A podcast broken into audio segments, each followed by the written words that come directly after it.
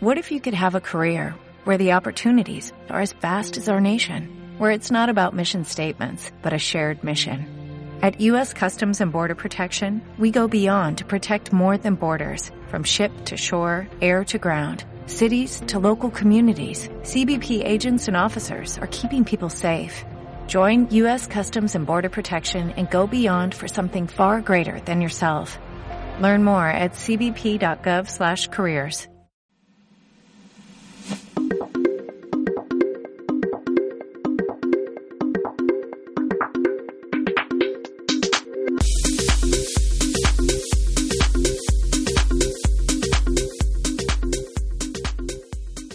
Bienvenidos a nuestro programa Zona Wi-Fi.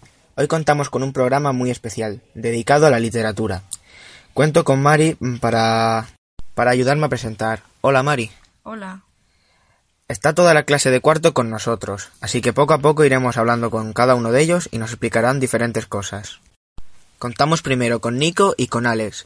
Nos hablarán de la ilustración, qué es, en qué consiste y tal. Hola chicos.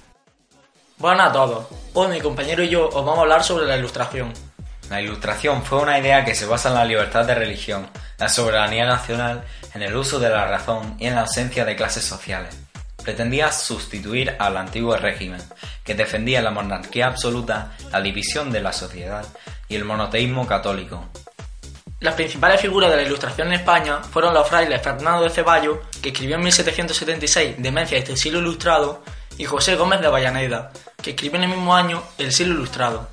Las principales figuras de la Ilustración en Francia fueron Louis Montesquieu, que criticaba al gobierno y a la sociedad francesa, y Francisco M. Voltaire, que fundamentó la importancia de los derechos y la razón humana.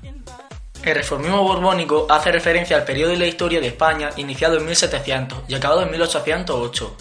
En este periodo, los borbónicos ganaron la guerra de sucesión y aplicaron políticas reformistas basadas en la Ilustración. Gracias. Ahora vamos con Pepe y Fran, que nos hablarán sobre la fábula de Samaniego.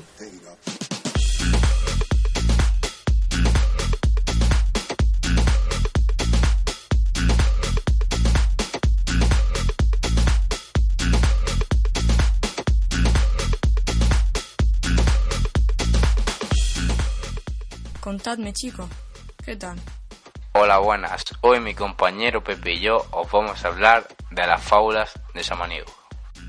Bueno, sí, hoy, como ha dicho Fran, vamos a hablar de las fábulas de Samaniego. Para introducir el tema querría decir que las fábulas son composiciones literarias sencillas, escritas en verso o en prosa, con personajes que generalmente son animales.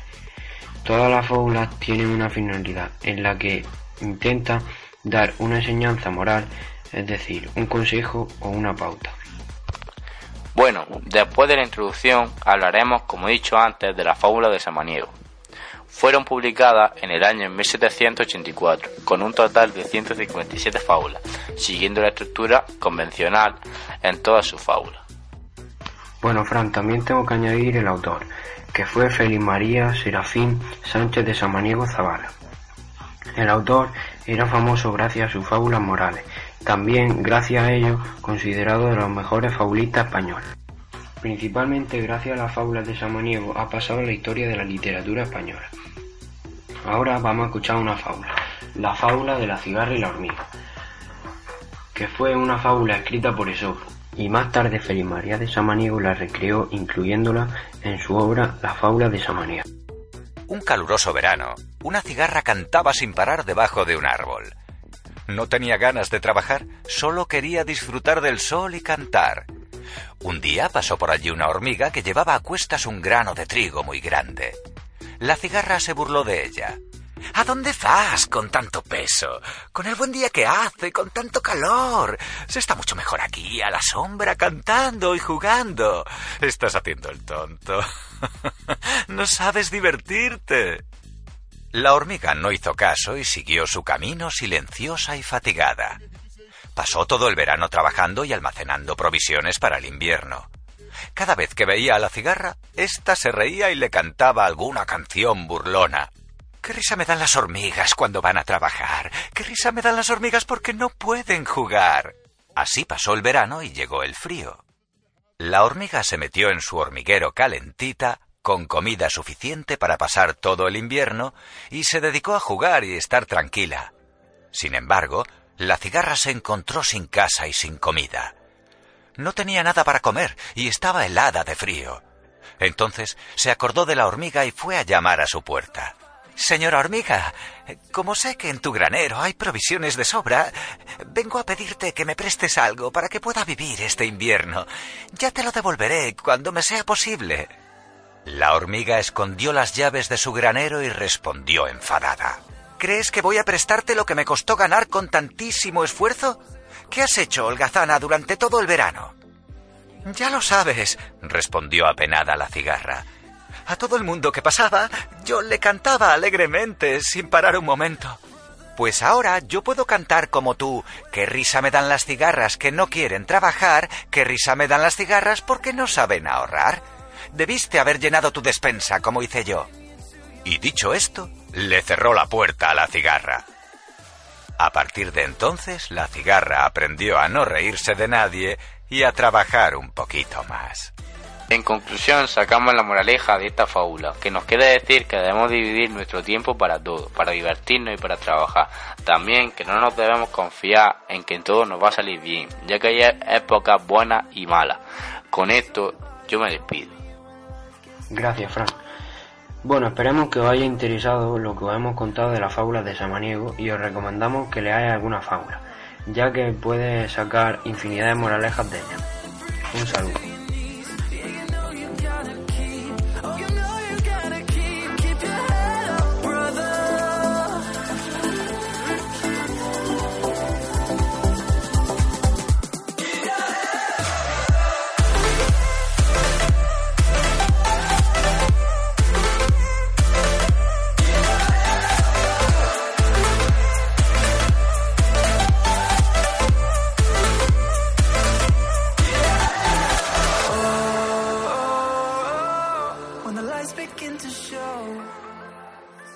Chicos, ahora vamos con las primeras chicas del día, Lidia y María. Ellas hablarán sobre el sí de las niñas, sobre el argumento, los personajes y tal. Contadme chicas. Buenos días, pues sí, nosotras vamos a hablar sobre la obra teatral El sí de las niñas. Es una comedia dramática escrita en prosa y dividida en tres actos. Fue elaborada aquí en España a principios del siglo XIX. Durante esta época, la ilustración, el enciclopedismo, la filosofía racionalista y el movimiento neoclásico se encontraban en pleno auge. El sí de las niñas fue representado por primera vez en el Teatro de la Cruz el día 24 de enero de 1806. Se estuvo representando hasta la llegada de la cuaresma, que era costumbre cerrar los teatros. La Inquisición llegó a prohibir esta obra, pero como tuvo tanto éxito entre el público, volvieron a reestrenarla 24 años después, pero con alguna censura. Bueno, pues yo voy a seguir hablando del autor, Leandro Fernández de Moratín. Su padre era poeta, así que de él lo heredó. Fue el representante más importante de la comedia neoclásica en España. De pequeño padeció una viruela que lo hizo mostrarse tímido y solitario, ya que era un poco diferente a los demás.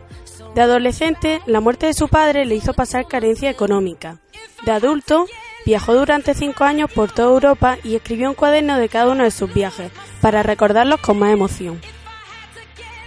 Ahora continuamos con el argumento. El sí de las niñas transcurre en una sala con varias puertas de una posada en Alcalá de Henares. La acción empieza a las 7 de la tarde y acaba a las 5 de la mañana siguiente. Doña Irene ha concertado un matrimonio para su hija Doña Francisca, una joven de 16 años educada en un convento, con un burgués de 59 años, Don Diego. Don Diego espera en la posada la llegada de su prometido y su madre. Doña Francisca no cesa de expresar todo el cariño que siente por el anciano y de cómo prefiere un marido experimentado y de edad madura, pues dice que los matrimonios jóvenes no tienen la experiencia ni la virtud necesaria para criar a los hijos. Pero la realidad es que ella está enamorada de un soldado que conoce como Don Félix, el cual es en realidad Don Carlos, sobrino de Don Diego. El amor entre los dos muchachos solo es conocido por los criados de ambos, Rita y Calamucha, que los ayudan a estar juntos. Doña Francisca informa mediante carta a don Carlos de este casamiento y le pide que evite esa boda. Pero cuando don Carlos descubre que su rival es su propio tío, se siente obligado a renunciar a su amor. Su tío, don Diego, acaba enterándose de que su sobrino y prometida están enamorados, por lo que se da cuenta de que casarse con la joven iría en contra de un orden racional y natural, y toma la decisión sensata de renunciar al compromiso. Bueno, A continuación os vamos a hablar un poco sobre cada personaje. Comenzamos con Don Diego. Don Diego fue el elegido como marido para Doña Francisca. Cancela el matrimonio concertado ya que defiende el derecho de los jóvenes a seguir su inclinación amorosa. Don Carlos es el sobrino de Don Diego, de que realmente Doña Francisca estaba enamorada. Doña Irene es la madre de Doña Francisca. Concierta su boda con un hombre mayor porque cree que es lo mejor para ella, ignorando sus verdaderos sentimientos. Doña Francisca, hija de Doña Irene, es una joven obligada a obedecer a su madre en un tema tan decisivo como la elección del esposo, ocultando su amor por don Carlos. Rita, que es la criada de doña Irene, Simón, que es el criado de don Diego, y Calamocha, criado de don Carlos. Por último, el mensaje social que quiere transmitir el autor es que hubiese libertad para contraer matrimonio con una persona de la que estuvieras enamorada, ya que en aquella época era muy común que los padres decidieran con quién casar a sus hijos por motivos económicos o sociales. Es decir, era normal que casaras a tu hija de temprana edad con una persona casi anciana, porque esta última tenía títulos o mucho dinero. Esperemos que os haya gustado y si os ha parecido interesante os recomendamos la lectura de esta obra. Muchas gracias por su atención.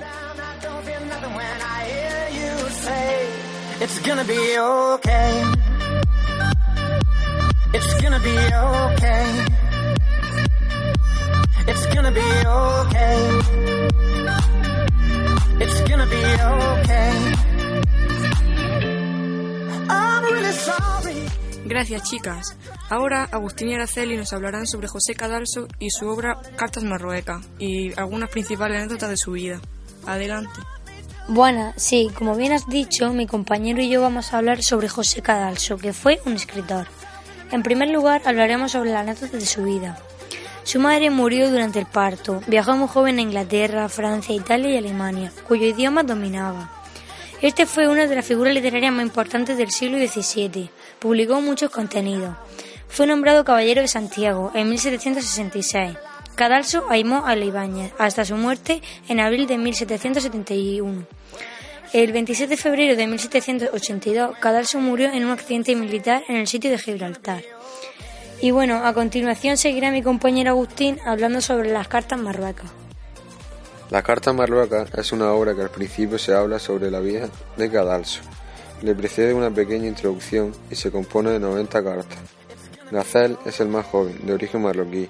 También se relaciona con los cristianos en España. Ben Beley es el maestro de Gazel. Es un ciudadano de origen marroquí que ha alcanzado el equilibrio personal y está por encima de juicios parciales. Nuño es un ciudadano de mediana edad que ama la verdad. Con él se identifica Cadalso. Nuño escribe pocas cartas, pero inspira muchas a Gazel. Y bueno, hasta aquí hemos llegado. Muchas gracias.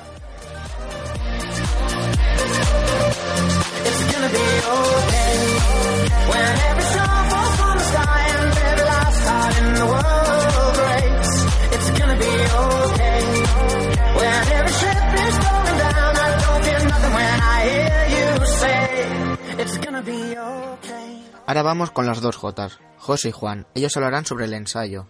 Contarme, chicos. Hola, buenas. Hoy vamos a hablar, a hablaros de Fray Benito Jerónimo Fijó, el ensayo y las cartas eruditas. Bueno, en primer lugar os vamos a explicar qué es el ensayo.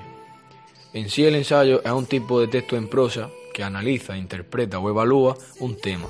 Se considera un género literario al igual que la poesía, el drama y la narrativa. Algunas curiosidades del ensayo son que en países como Estados Unidos o Canadá los ensayos se han convertido en una parte importante de la educación.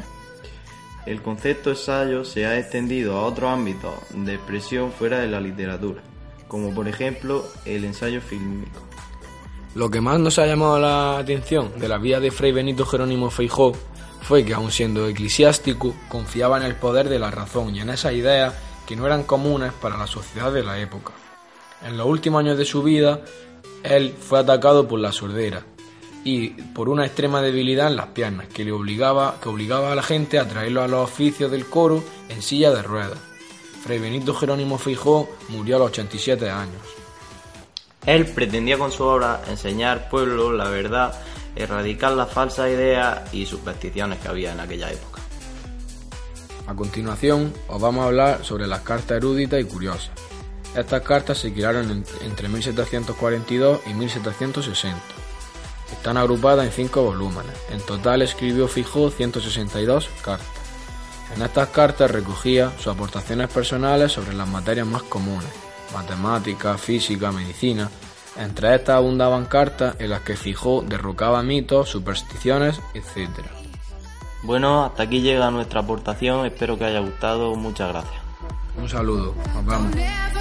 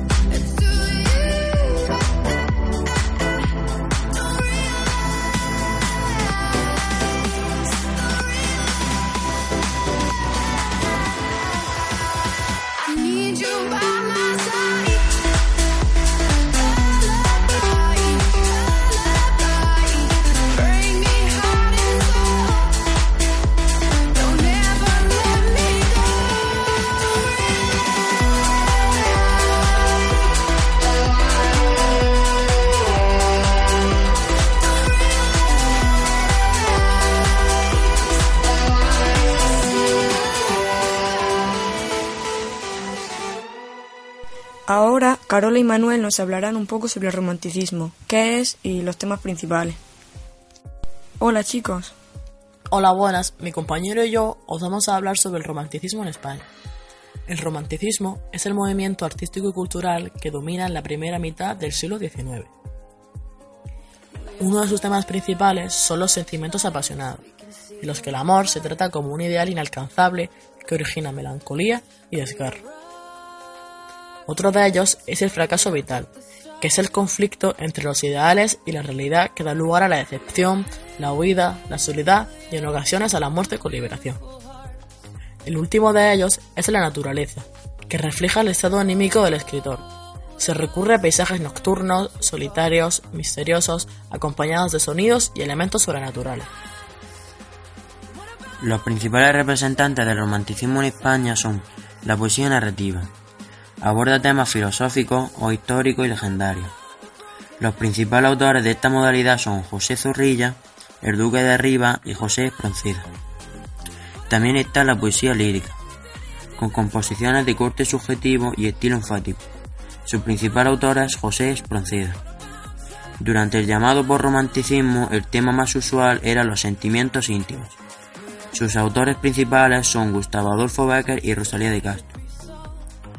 También está la prosa, que se caracteriza principalmente por la exaltación del yo, la libertad y el rechazo a la realidad, y el sentimiento de nación. Su principal autor es Marino José del Arco. Existen tres subgéneros. La novela histórica utiliza valores del pasado, la novela gótica, que presencia de elementos sobrenaturales y de terror, y el cuadro de costumbres, que recrea los tipos humanos, el habla y las costumbres. Y por último está el teatro, que está inspirado en diversas tradiciones europeas del teatro popular. Rechaza cualquier norma de creación, oponiéndose así a los cánones y los trados. Sus principales autores son el Duque de Rivas y José Zorrilla. Y sus rasgos principales son los temas, los personajes, el desenlace, el espacio y tiempo, y la forma y escenografía.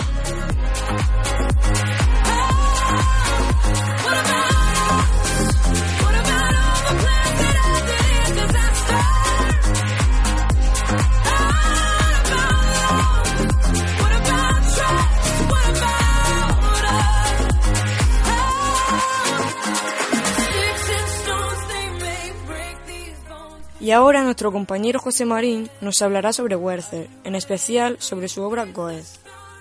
Buenas, soy José Antonio Marín de cuarto de la ESO del IES Río de Agua y os voy a hablar sobre Werther, una obra escrita por Wolfgang Goethe. Como iba diciendo, Las aventuras del joven Werther, escrita por Wolfgang Goethe, publicada por primera vez en 1774, es la novela escrita en forma epistolar que abrirá el paso al romanticismo y encabezará el movimiento nacional del Sturm and Drang. Además, será la primera obra nacional conocida internacionalmente. La trama de esta obra habla sobre Werther, un joven apasionado y sentimental que abandona su ciudad para retirarse a una aldea, donde vive tranquilo, dedicado a la pintura y a la lectura. En un baile conoce a Lotte, que ya está comprometida con Albert. El contexto de esta obra es realizar un llamamiento a la libertad, al amor, al sensibilismo, al sentimiento, a todo aquello que nos hace humanos, y a una crítica de la sociedad del clasicismo, destacar como las principales características del clasicismo el culto a la razón y al buen gusto, el sentido de la utilidad y el carácter aristocrático y refinado. Como dije antes, esta fue una de las obras anunciadoras del romanticismo y en ella se distinguen ciertos elementos que anuncian este. Por ejemplo, el rechazo del mundo y la sociedad. Esta fue una crítica social de Werther, sentimiento e imaginación, anteposición de la imaginación, la emoción y la intuición la naturaleza, el héroe romántico y el suicidio. Esta obra concluye en una historia de amor imposible que acaba en suicidio y con un origen en una experiencia propia. Muchas gracias a todos por su atención.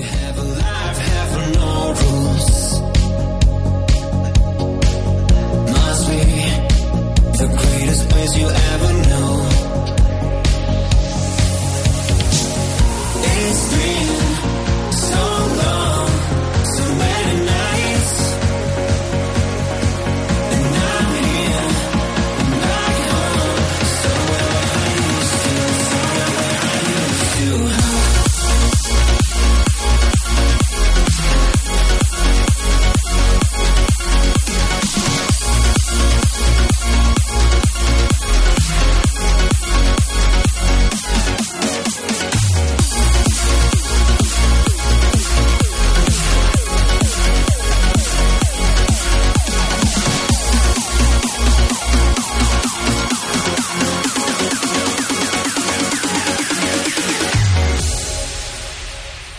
Mike ha estado investigando sobre José de Espronceda y la canción del pirata.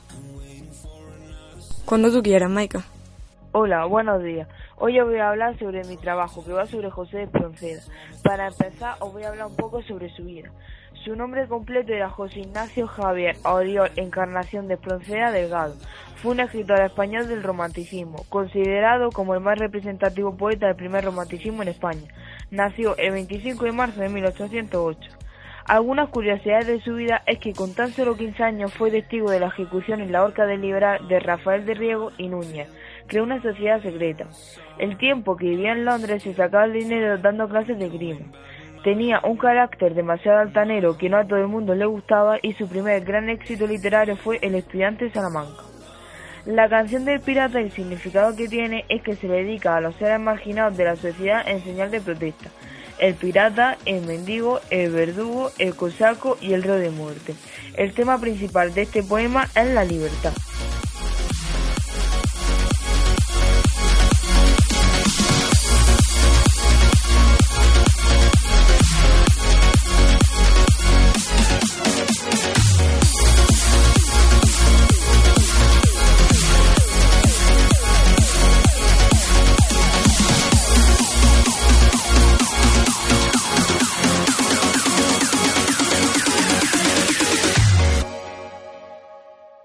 Ahora toca hablar de rimas y leyendas, del tan conocido Gustavo Adolfo Becker. De esto han estado investigando Marina y Ursula. Hola, buenas. Buenas tardes, somos Marina Ferre y Ursula Marzouk y hoy venimos a hablaros sobre rimas y leyendas de Gustavo Adolfo Becker. Gustavo Adolfo Becker nació en Sevilla el 17 de febrero de 1836. Fue un poeta y narrador español perteneciente al movimiento del romanticismo Adolfo murió en Madrid el 22 de diciembre de 1870. Ahora vamos a hablaros sobre la vida amorosa de Gustavo Adolfo Becker, que fue un poquito interesante. Becker, en el año 1858, conoció a Josefina Spin, una bella señorita de ojos azules y empezó a cortejarla. Pronto, sin embargo, se fijó en la que sería su musa irremediable, la hermana de Josefina, y hermosa cantante de ópera Julia Spin. En la tertulia que se desarrolló en casa de su padre, Gustavo se enamoró. Decía que el amor era su única felicidad y empezó a escribir sus primeras rimas. Como tu pupila es azul, pero la relación no llegó a consolidarse, porque ella tenía más altas miras y le disgustaba la vida bohémica del escritor, que aún no era famoso. Becker, entre 1859 y 1860, amó con pasión a una dama de rumbo y manejo en Valladolid, que durante muchos años se identificó con Elisa Guillén, un personaje que hoy se sabe inexistente. Pero la amante se cansó de él y su abandono lo sumió en la desesperación. El 19 de mayo de 1861 se casó precipitadamente con Casta, Esteban y Navarro, con la que tuvo tres hijos. Los expertos no se ponen de acuerdo en cuál de ellas pudo ser su musa más constante, o si ninguna de ellas, concibiendo algún tipo de ideal de mujer. Pues ahora la señorita Ferre va a hablaros de Rimas y leyendas de Becker. Rimas y leyendas de Becker es una obra la cual se publicó en 1871. Da paso a la etapa que conocemos como literatura contemporánea. Fueron sus amigos quienes tras la muerte del famoso poeta decidieron editarlas bajo el título Rimas y leyendas con el fin de ayudar a su mujer viuda a sus hijos. A continuación os va a hablar de los temas y la estructura de la rima. Las rimas entre el 1 y el 6 tratan sobre el amor, el misterio y la poesía. La rima 12 al 29 tratan sobre el amor ilusionado y apasionado, vinculado a la belleza femenina. La rima del 30 al 51 tratan sobre el amor desengañado, teñido de melancolía o cargado de ira. La rima del 52 al final tratan sobre la angustia, la desesperación, de la desesperanza, el olvido, la soledad y la muerte. A continuación, yo, Marina, os voy a hablar sobre el estilo de estas rimas. Los poemas suelen ser breves, de sencilla apariencia formal y gran poder evocador. Becker utiliza sobre todo versos heptasílabos y endecasílabos y abundantes metáforas y comparaciones construidas con elementos de la naturaleza. Becker, como buen romántico, en, sus breves poemas plasma emociones y sentimientos de manera apasionada y con un lenguaje sencillo. El beso es una leyenda de Becker ambientada en Toledo. Se publicó por primera vez en la revista La América el 26 de julio de 1863. Es interno ya que ocurre en la Guerra de la Independencia Española contra los franceses en el siglo XIX. Becker se representa en la leyenda como narrador omnisciente en la época primera persona.